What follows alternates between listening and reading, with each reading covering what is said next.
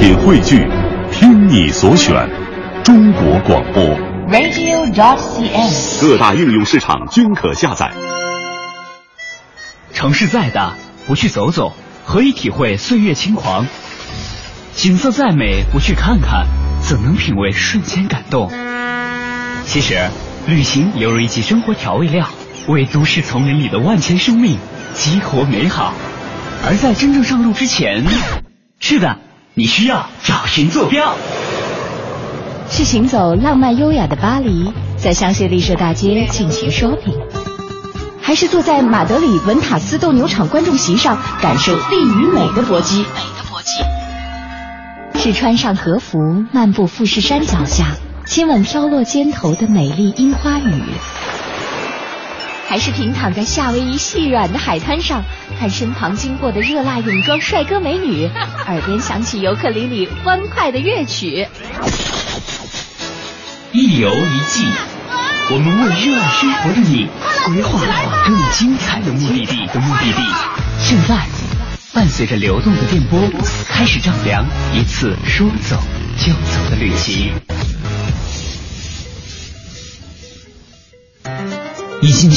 心经》第五季之一游一季，带您一起走遍世界，看艺术。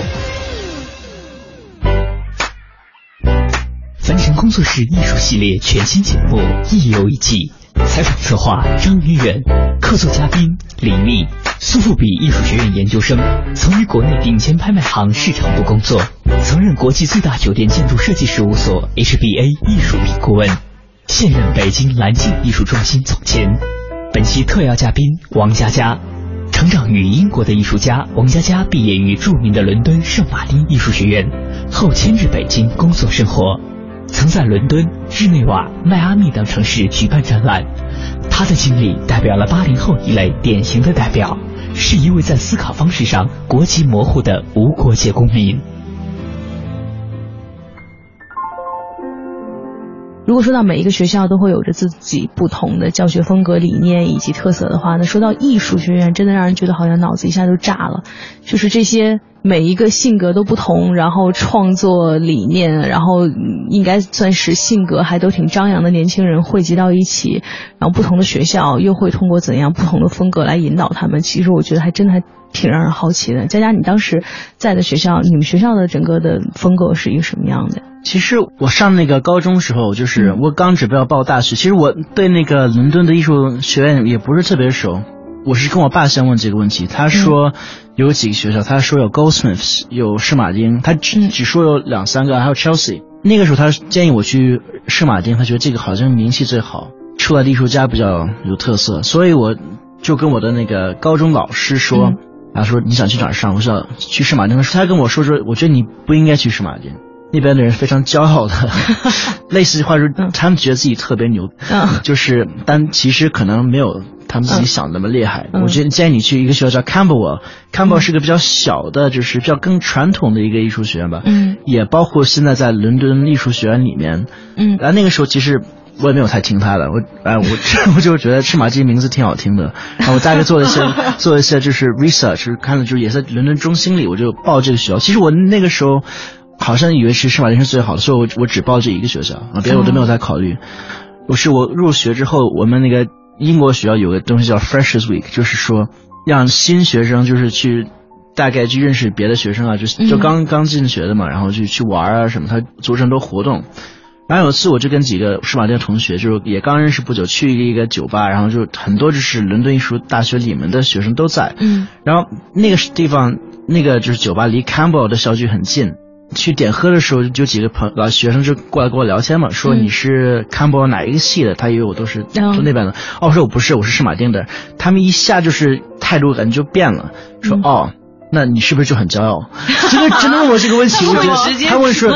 他那个英文说，So you really stuck up？就是你很骄傲吗？哦，还真的不是 proud，是 stuck 就 stuck up 是吧？但我就觉得像。这很奇怪，因为我不是说我在大学，我刚入学，我还没有上课呢，他问我这样问题，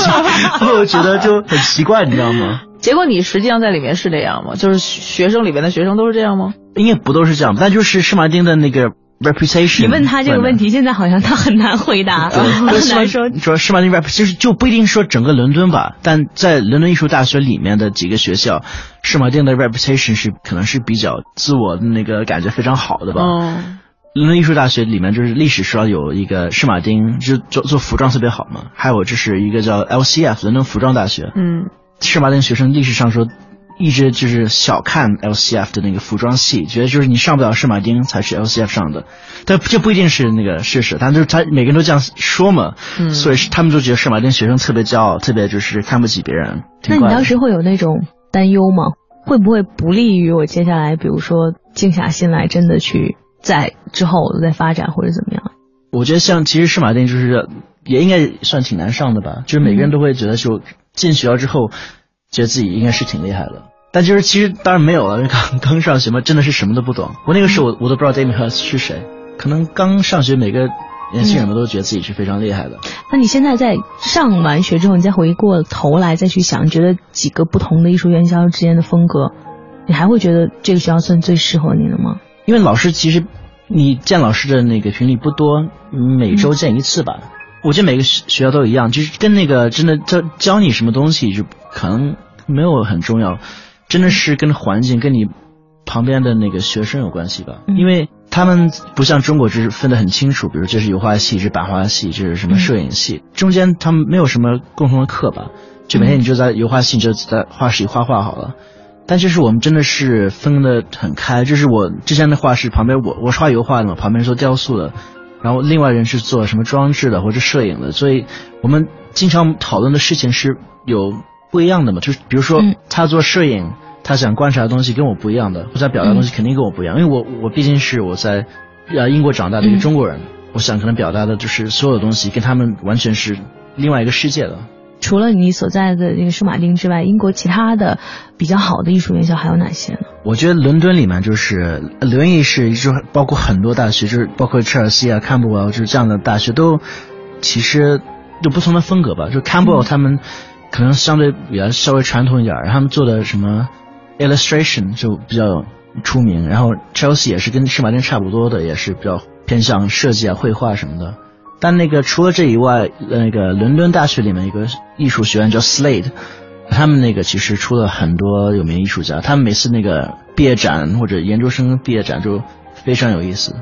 在在你说起来，这些艺术学校有不同的风格，然后呢，可能呃侧重点都不太一样。你现在再想起来，你会觉得它会从一定形式上变成，就是让里面的学生将来变成不同的艺术流派吗？可能这一派从哪个学校毕业的，然后他大家的风格都会是怎样的？然后从本质上，在上学的时候就影响了你，因为你看国内的这些不同的院校。分风格分的还挺明显的，鲁美鲁迅美术学院就是在东北那边，就是有大概自己一个样式，嗯，四川美院非常明显的有自己的样式，西安有西安的一群人，然后中央美院就是中央美院，确实挺不一样的。因为我没有在中国真的上过大学，就是我不太了解他们真的是怎么教学生的，但是英国是因为他不太带你。就是不是说一个老师教你怎么画，说你这样画的不对，应该这样画，就是他不限制你，所以可能最近的艺术。流派大部分是要离要远离，就是绘画，真的像比较远离，就是自己要真的动手要自己做的东西。里面的戏院都是就是戏是怎么分的？它分成叫 two D、three D、所有学校都是这么分吗？还是呃不一定都是这样分的，但就是就比如说圣马丁是这样分的，然后可能就是轮椅里面应该都是统一的分成，就是最简单的就是二 D 嘛，就是比如说分成摄影跟绘画，三 D 就是雕塑装置，然后四 D 就是 time based。然后在这里面，就是你你在 two D 里面想做 film，你想做任何东西也可以。但三 D 是可能更专业一些，他们要做真的要做雕塑嘛，咱们 studio 是就是这样的一个布置的嘛。但就是我好像是从这几年开始，真让你远离 painting 这样的东西，就比较更传统这方面的那个就是。从你上学的时候就不从我我因为我上学的时候，大部分的我们的那个因为你是 two D 是吧？对，老师都是那个画油画的。不做 painting 做什么呀？Two D 里面就是真真的是可以画画的，他们就给你带很大的 studio 画，但是 Four D 就没有 studio 基本上。哦。他们老师都是做 conceptual，然后三 D 都是 sculpt，但 Two D 我们的所有的那个导师都是画油画的。嗯。所以那个是他们就是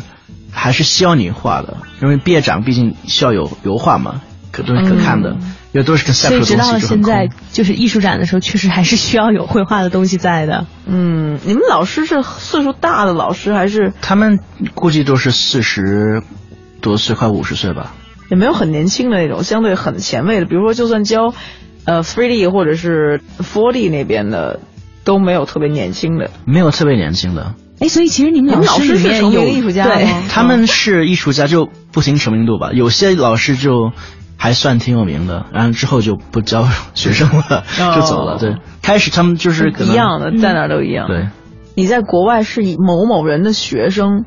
会对你自己的成就有任何影响吗？我觉得像本科没有这影响，但你去，比如说是去皇家美术学院当三年当一个就是专门的老师的学生，这应该会。但你不一定是做理论吧，还是真正做理论的？其实我觉得。不是说像你是你会说你是他的学生，但他会带给你一些好处，说他可能会介绍，因为华山美术学院的那个老师导师都是比较有名的圈子是吧？圈子里对，就会带给你比较好的就是 connections 是这样的对关系。突然间不知道为什么觉得明明聊的是好像是很形而上的艺术，突然聊到了圈子，然后聊到了聊到学校，对，聊到学校这话题聊的一定是圈子，那怎么可能聊的是艺术？还好咱没聊国内的学校，那只要一提到美院，就立马就夸夸在我脑中分开几块地图，然后 不同成名的艺术家带到新的学生，带一年是什么样的级别，带到研究生是什么样的级别。在市场中有什么样的定价？这是外国直接都影响的。在英国没有这个不会有，我觉得应该不会有。出来的年轻艺术家实际上都很不好意思开玩笑，都说那种 struggling artist 和纠结的青年艺术家们都特别像电影里边那种文艺片里边那种形象。你身边很多这种朋友吧？因为我之前那戏就是就是 fine art，肯定有两百多人吧。现在我真的能想象，还是像我这样做艺术家的，可能只有十个不到吧。就两百零，干嘛了？他们其实可能百分之八十人就上这个 course 就不是准备想当艺术家的，他们只是可能也不知道想学什么，就学这个好了。他们学这个主要是有是一个四年的 course，基本上不用上课的，但还是可以拿到一个 degree，是这样的。但是这么一说，突然觉得好伤感。毕业的标准是什么？很好毕业啊，你每周可以去一次，大概一一天就可以走了。我们系列是很大的，但来的人真的很少，因为。你没有必要来啊，你就没人会说一定要来上课。我觉得李密的意思可能是说，你可以不来上课，然后你也可以不是真心的想搞创作，但是你毕业最终是要有作品的吧，或者说一个什么呈现的。老师其实想的挺开的，就说因为我们是来教你的，你不想学是你自己的问题，没有必要逼你去学。你不想学，你不好好上学，你以后不想当艺术家，这跟我没有关系。你不来也有没有什么关系，不会说你不来就不让你毕业。你每个学期画一张画。然后就是每年呢有三幅作品，也是可以就是过了这样二年级的，但你必须要写个论文呢。但比如说毕业展，你放个两幅作品，放一幅作品也行啊，你不一定说要怎么样。这个不是说要出多大的产量，就是说你想很想学的人，那是非常好的。你可以跟老师多沟通，你可以把更多东西自己思考所有的你要以后关心的话题。突然觉得好可怕，就万万事靠自觉的那种感觉。OK，好吧。因为他们是准备你以后当艺术家嘛，不可能说有个人天天就是 babysit，你说你今天一定要干什么事儿，一定要上学。这个独立创作是最基本的。因为这样的人，他一要是一出大学之后，他们就崩溃了。说，比如说四年里面都得有人教，每个人教你怎么弄，每个人教你今天干嘛，明天干嘛，明天要教什么东西，有 deadline。那你四年之后你怎么办呢？对，你突然有有一天就是没有人告诉你怎么办，那你就崩溃了。就画什么呢？不知道。嗯，我这四年已经习惯，就说我想画什么画什么，就很清楚啊，非常有道理。然后他每天有人问我我要怎么画，然后我每天回答他，我就知道我我要以后要做什么事。对，天天做创造是件非常痛苦的事儿，怎么可能你天天都在创造新的东西？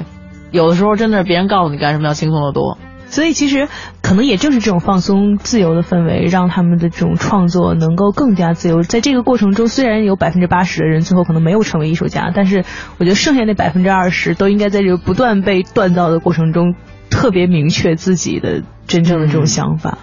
国际的没有到百分之二十，百分之五左右吧，可能百分之五、百分之二，对，特别小。国际的学生多吗？我的那个 course 就是真的不多。有些韩国人、日本人、中国人好像就两个。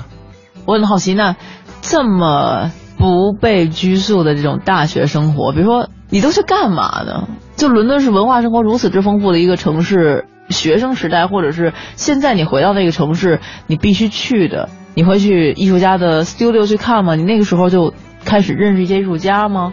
或者是去逛书店去 hang out，跟朋友们就是是什么生活状态？其实，在英国大学生活，除了学习以外，就是出去喝酒，基本上就这两 真真两 两种态度。没有，其实我们大部分时间是在学校的，因为我们有一小帮同学是，就我说的可能百分之五左右吧，是非常认定就是我们要当艺术家的。然后我们基本上每天就是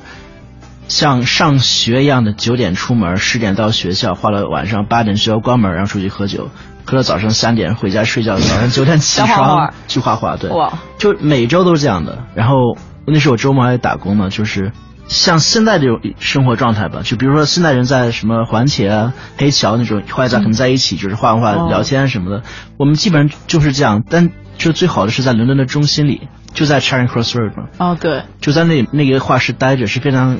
好的一个感觉。就是我们有时候我们学校也不一定真的画多少。可能也是就是跟朋友聊天吧，但就是在我们的画室里聊是非常舒服的感觉。你刚刚突然提到 Charing Cross，是如果爱好书、爱好文化，或者是很多电影的情节什么的，都能对那儿特有向往。我记得我去伦敦的时候，有一天一天多，我都在找非常 iconic 的一些书店。Charing Cross 那边就有几个特别好的书店。你们那时候有常去的书店吗？或者非常重要的书店？呃，我现在也是每次回伦敦都会去的书店，叫 Koenig Books。这我离我们学校之前学校很近，就在 Charing Cross Road 上，还也在那个就是海德公园里那个蛇画廊里哦，对对对，对对，就是叫 Koenig，他们就是真的是出最新的那种大的艺术的那个 artist book 什么的，嗯，就每个大展览的画册他们肯定会有的，他们进的特别多。我记得每次我都会买，把所有钱花了买油画颜料加上书，每次回中国的时候就完全带不了这么多东西，但就是要还要付很多就是多余的什么，再买一个箱子带回 运费是吧？对，超重什么的。我我这次真的买了就有十几本，就是巨很沉的大的那种，就是特别大，就是像一个书大概有半米那么大的一种。就那个图书馆用书，对，那真的，真的是很难见到的书，就中国基本上就是看不到的，就很可惜，中国就买不到这样的书，必须要去英国才能买，还在扛回来。嗯但你看那个 book 上是最好，是个德国的那个专门的就是卖书的一个牌子，他们就是英国有两家店，然后就是最新的书肯定都会有的。不说到书店，应该是李密每到一个地方，对我会去找的。因为我不是艺术家，然后我看的门类可能相对广，所以我可能要找的书店就门类和要丰富一点。不像艺术家很清楚，我要买展览的画册或者买艺术家的资料要去哪儿。我记得我当时是先去了 British Museum，你在大英博物馆对面有好几个特别老的，就是那种一百年以上的那种书店，我忘了名字了，应该叫 Author。Broxton 还是什么东西，就是一个非常有名的研究东亚的，就研究东亚文化和研究亚洲文学的一一对夫妇，他们继承了一个书店，自己就经营了五六十年，然后就从老的一代一代书商那继承下来的，专门做。亚非书籍的进口和亚洲文化的研究，当然，他首先他都守着大英博物馆的门儿。你要想看大英里面出的和那个伦敦那些非常著名的大学研究亚洲的，因为实物资料都在那儿，所以那边出版的书籍和研究资料有非常强大的说服力，因为是。的实物就在那儿，人家是天天可以对那些实物做研究的。你在北京写一个研究大英博物馆的东西，我才不买呢！我给你买大英博物馆门口的。所以就是，呃，里边你要就读书的时候，你肯定看作者的出身和他的研究背景嘛。那里面如果买研究甚至伊斯兰文化、东亚文化、亚非文化的书籍很多，研究中国文学、研究中文的人会知道那个书店，会去英国找那个书店，是因为他那边。有最好版本的《红楼梦》的英文译本，就是那个大卫霍克斯的英译本的《红楼梦》，那是最早而且供货量最大的一个地方，几乎很多地方都找不到了。然后以前的人愿意再出售，就变成一个老书的一个反复买卖的一个场所。你老书有人愿意卖，他就可以帮你从藏家手里或者以前的读者手里找到老书。然后从大英博物馆，你要再去。Tate 附近好像还真的没有什么，挺空的。说 Tate 没有，Tate 没有，那边没有什么书店。都在那个 Charing Cross，对 Charing Cross Museum 的附近。对，去 National Gallery 后边还有 Charing Cross。嗯，我去 Charing Cross 因为。有一个书店特别诡异，就是这听起来让我显得可能会比较诡异。就是我不知道佳佳有没有听说过，叫那个 Vikings Books，专门卖神秘学，还有有可以做 taro Reading 塔罗牌的给你读塔罗牌。然后他卖宗教神秘学，就各种佛教，从东方的佛教到另类的医疗、人类学、星象，就不是正常的科技能解释的那种天文星象什么的，所有这些关于神秘的东西。然后还卖一些小配件，一个很诡异的。事儿，就是你在这个书店的时候，你看到过其他的顾客吗？他们都是什么样的人？都特正常啊，对，其实我是在想，你刚刚说就是有没有会显得你很诡异的时候，乍一听确实有点诡异，但是我突然想到这一群人都会是什么样的人，就都对神秘学其实都是心理学，就是属于可能比如说我学人类学，有人学心理学，有人学宗教，这都属于比较比较分支的一部分吧。只不过这个书店把所有最诡异的东西都集合到一起了，然后那是一个很诡异的书店，大家都在门口存扫帚是吧？因为那个书店的那个书商，他是特别有名的一个神秘学的作者。我前两天做这期节目之前，我还翻我当时从我也是去伦敦的时候背回来一堆书，嗯，好几本都是这个书店里面出来的，有那种符号学的书，然后有一本书叫《The Law of Book》，书的定律，嗯，书代表人类的智慧嘛，书的定律就是他那整个书都在探讨。比如说，他那一个 chapter 一个 chapter 就是一章一章讨论的问题。比如这个章节在讲每一颗星星都是永恒的，嗯，不分能量的大小，只不过它在这现在的这个时间点没有完全释放它的能量。他在一百多年前讨论这种问题，或者八十年前讨论这种问题，就是说我们能看到的，呃，就是星星传达给我们地球的能量是，只不过是一个有周期的，每个星星都有相对永恒的能量和恒量的能量，只不过在周期上面有弱有强。然后讨论男人和女人的能量也没有什么不均等之分，都是一样的，只不过也是在就他讲规律，讲我们所有人生智慧和宇宙规律的这个大的规律。那书店很诡异，挺有意思。然后一个印度人在那算塔罗牌，然后因为他是印度加英国特别重的英国音，我实在是听不懂，然后我就没有试一试，但是挺有意思的。还有几个特别，我去了几个非常非常专业的书店，有一个我之前说那个 London Review，London Review 是一个。Review 的杂志是关于文学和呃社会文化现象批评的一本杂志，然后 London Review 的那个 publisher 一个出版人加上原来有个特别有名的书店叫 Waterstone 水的，嗯，这应该很有名，在欧洲很有名的 Waterstone 水石这个品牌书的品牌，他们的合伙人出来一起做了一个书店，就叫 London Review，里面全都是特别专业的政治经济类，还有有些艺术类，但是非常专业的艺术类的。书籍，然后他那个书店我记得特别妙，就是历史学、哲学，然后宗教和那个讲什么什么西班牙流亡史，就特别深、特别专业的一些书。推开门，后边是一片特别漂亮儿童书的区域。这个书店只卖特别漂亮的儿童书，进口儿童书，全世界来的最美的儿童书和这些特别书。我当时我都惊了，就后边就是前面都是那种特别老那种书架，然后都是那种特别深沉，里边全是穿那种格的或者千鸟纹的那种西服的老头们，戴那种特厚的眼镜，拿着那种。书的那种夹的那种包，那个牛皮的那个色泽，一看都是那种老学究的那种感觉。然后我觉得就是很各种瘆得慌，因为我很多书真的是看不懂，甚至连书名我都我的知识库的 vocabulary 的 base 里面是没有的，我的单词库里面是没有的。我说这有点挑战高难度了。然后 我一转过去就是一个特别可爱的咖啡厅，然后全是儿童书，特别漂亮。我当时觉得这书店的主人真是有意思。我相信特别 ideal，一定是非常理想主义的人会开出这种书店，只做这个世界的两极，特别有意思。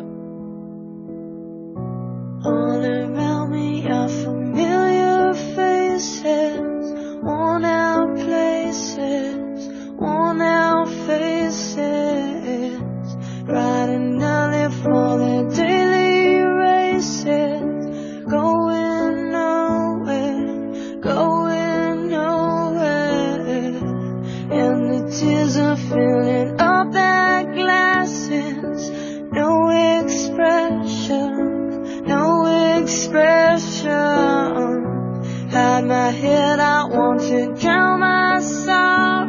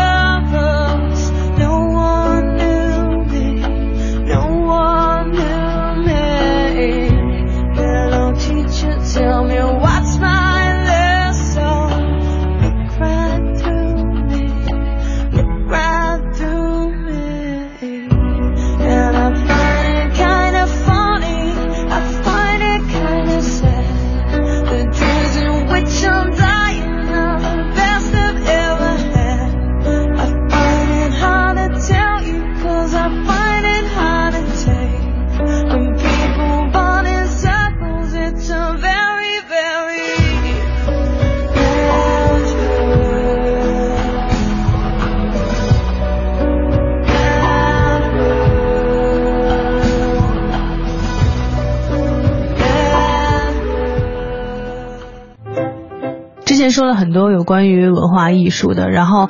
聊到了很多美术馆，但其实到了伦敦，我相信可能很多人也会抱着一种轻松的心态，就像佳佳之前曾说过的，很多人到了伦敦之后，可能真的是。一种放松的玩的状态，在这个城市也会过得很闲适。那么，如果到了伦敦，既然聊到了好玩的书店，然后聊到了有特色的书店，不妨我们在一起说说，到伦敦真的放松休闲的时候有哪些地方？对，一个艺术家怎么玩啊？如果艺术家带着我们玩当导游的话，他那个二十四小时的安排好像没有玩的那个计划。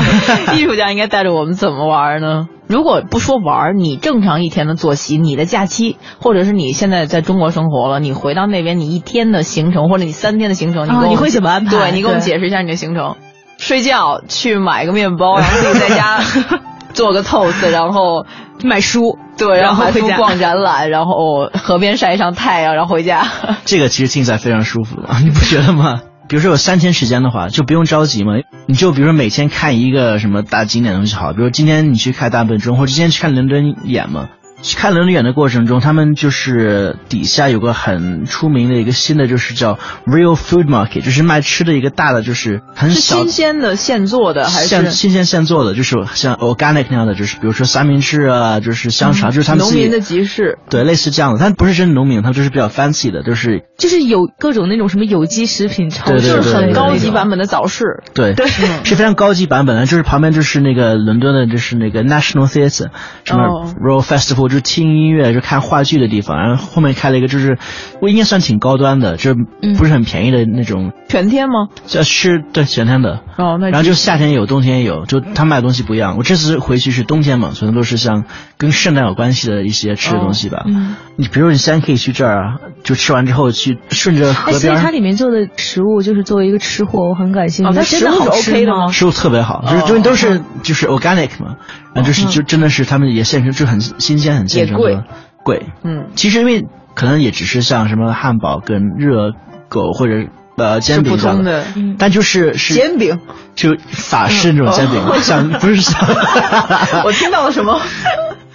呃，就法式那种像 crap 那种煎饼，哦，整个环境非常好。那个地方叫伦敦叫 South Bank，就是那边就是有，我是刚才说包括那个 Festival Festival 或 National Theatre，就那边就很多地方可以去玩啊，可以看话剧，然后还有一个很大的画廊。平时你去那，比如周日啊去吃东西，然后去看看话剧什么都可以。基本上我平时去 Tate Modern 都会在就是 Waterloo 下，就先经过伦敦眼看一下，然后可以去吃东西，吃完东西顺着河边就走到 Tate Modern 了。那河边就是他们会有很多新鲜的东西，就每年都会有很多大的 art 那个 installation 什么的。然后走到 Tate Modern 之后就看看 Tate Modern，比如说这就可以当一天了，然后去吃饭什么的。集中的艺术区还是东区吗？其实我现在大部分画都搬到那个中心去了，就搬到深处了。那就是，比如除了看画廊什么以外，你可以去东边，他们有很多不同的 market，就是卖衣服、卖吃的，他们什么都有。比如说周日去那个叫 Brick Lane Market，那边就是主要是感觉很又破又时髦又很潮的一个地方。对对，就很多 vintage 东西，就是可能六十年代、七十年代、八十年代的一些老东西，他们来过出来拿出来卖啊什么。都是周末开。都是周末开，然后都是那边都是很大一，那很多那个印度人住在东边。然后那个就是所以 Brick Lane 的印度饭都特别好吃啊，都是经常看到就是很传统的穿印度就之前那个他们自己国家的那种衣服，配上就是印度那个咖喱味儿，加上很潮的男 年轻男女就在那走来走去买东西，就很很奇怪的一个文化场景是挺丰富的。英国有几个大的这种比较时髦的街区都有这种感觉。对，我说这个两件事，其实那个。感觉很不一样的，就是 Brick Lane 跟我说的那个像 Waterloo 那边，就是完全是两个不同的世界。比如说你有三天时间，你一定要去逛，就因为 Brick Lane 是伦敦很代表的一个地方。你不一定去买东西，不一定吃东西，但你要看整个那个环境，会觉得很奇妙。一个是很雅致，一个是很接地气儿。对，然后感觉好像还现在 Notting Hill 是不是没什么人去了？Notting Hill 已经不算是一个时髦的地方了吧？应该会到那儿去什么取个景、照个相，然后其实真的没有什么。那真的没有什么，就是但是它是一个象，就是一个电影拍摄地的象征嘛。对，这次其实我我也去 Notting Hill 了，像之前那边是专门卖古董的，现在没有什么特别的古董在那卖，就现在也都是给游客的很多礼品啊什么的，可能也也是喜欢那个电影嘛，所以就过去然后可以拍点照片，去一排房房子然后就涂成比较可爱的颜色什么的。其实比如说新装新秀也可以，也是比较就是代表性伦敦的那个街头啊什么的，或者去那个就是我之前学校那块儿 SOHO，感觉是很乱的地方，就 SOHO 在中心。我们之前那个大学后面是有三四个很大的夜店，反正是很热闹的地方。可能说像三里屯吧，但可能像三里屯后边那种很乱的地方，就是可以哦，像那代表 SOHO。就比较脏的一条街对对对，SOHO 基本是这样，但是里面有很多就是很也是很潮、很时髦的酒吧、餐厅那样的。如果让你，比如说推荐三个非常典型的英式的饮食的话，你会推荐什么呢？如果我想吃一个标准的 brunch，就是英国的 brunch，应该有什么比较好的地方？比如英国，大家去一定会找一个好的 brunch，一定会找一个好的下午茶，一定会找一个好的 fish and chip 吧，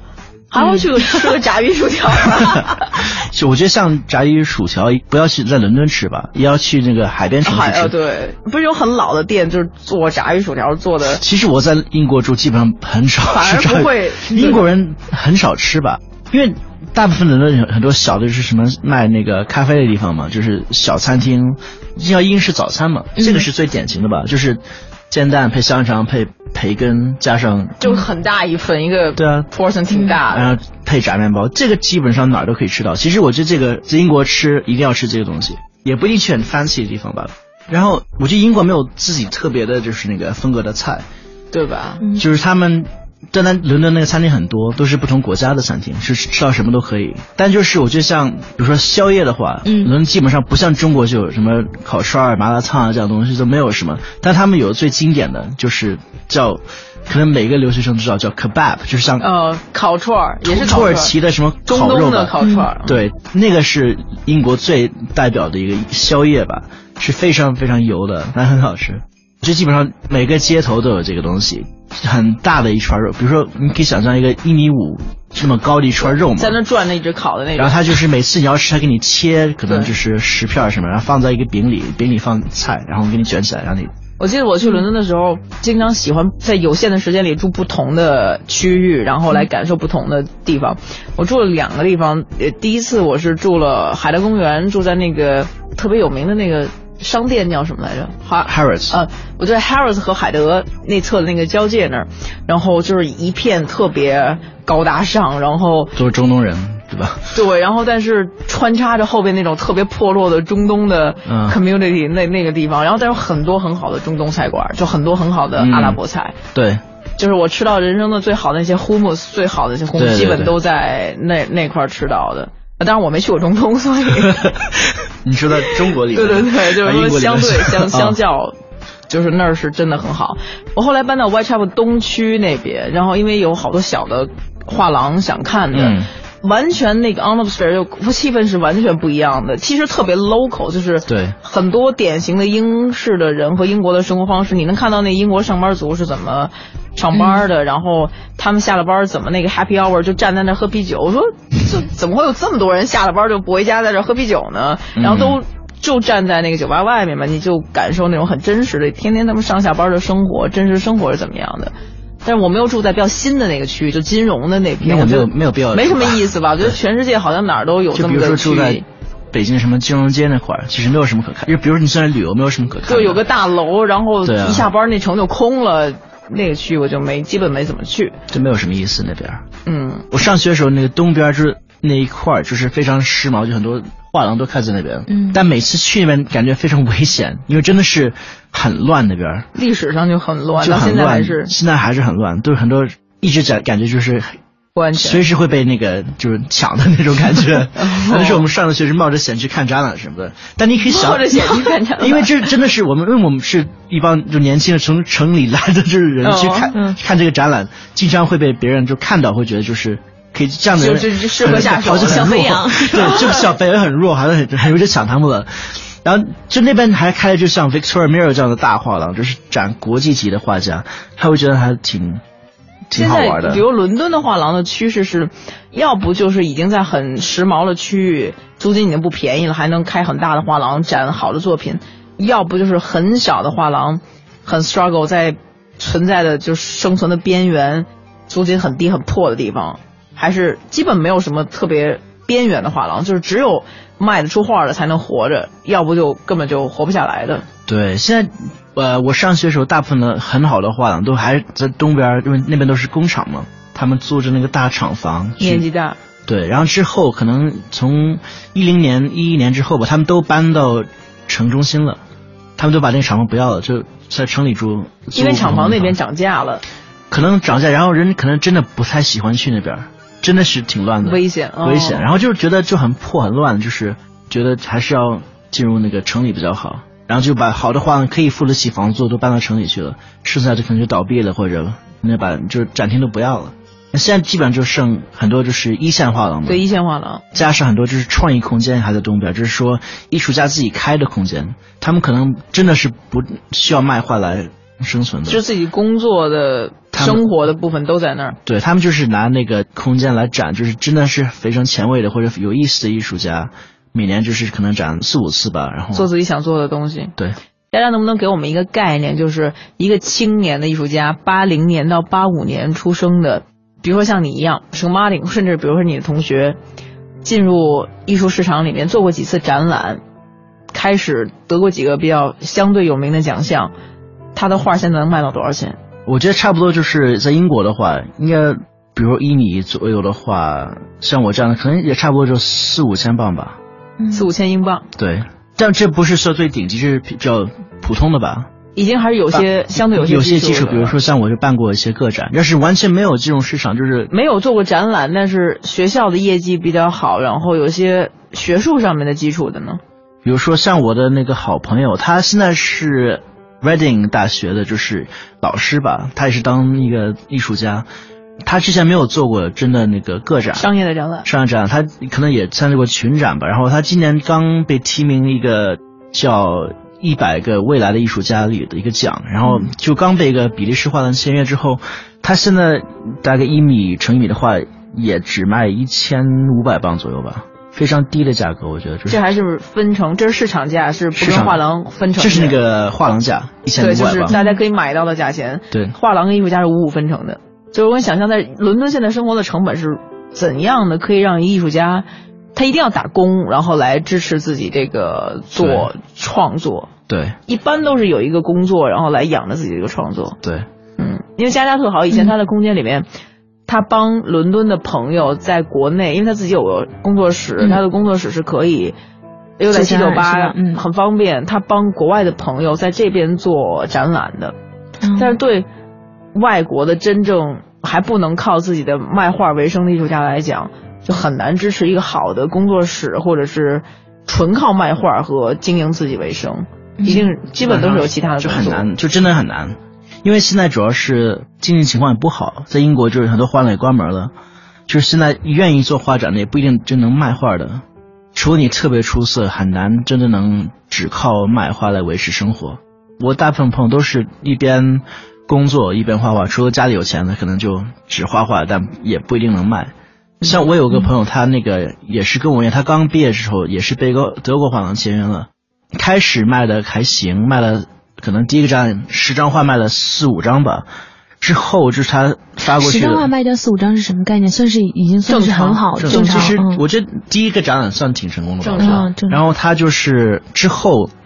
他发过去的所有的画，可能二十到三十张吧，基本上今年退回来了十八张什么啊二十张画退对退回来十八张十九张左右，是特别就是对艺术难受的一个状态，就是你可以想，就是真的是你把你话运过去，也也是希望慢的，也是希望靠这个生活，然后都寄回来之后，是其实挺难的，挺痛苦的。嗯嗯听起来很轻松，喂喂鸽子，听起来有点河边溜达溜达，然后结果真要到创作和怎么来被别人认可的时候，很痛苦的一个过程。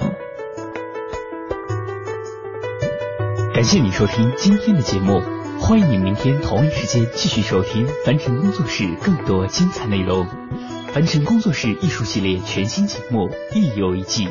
总策划王小晨，执行策划张怡远，制作人马素双。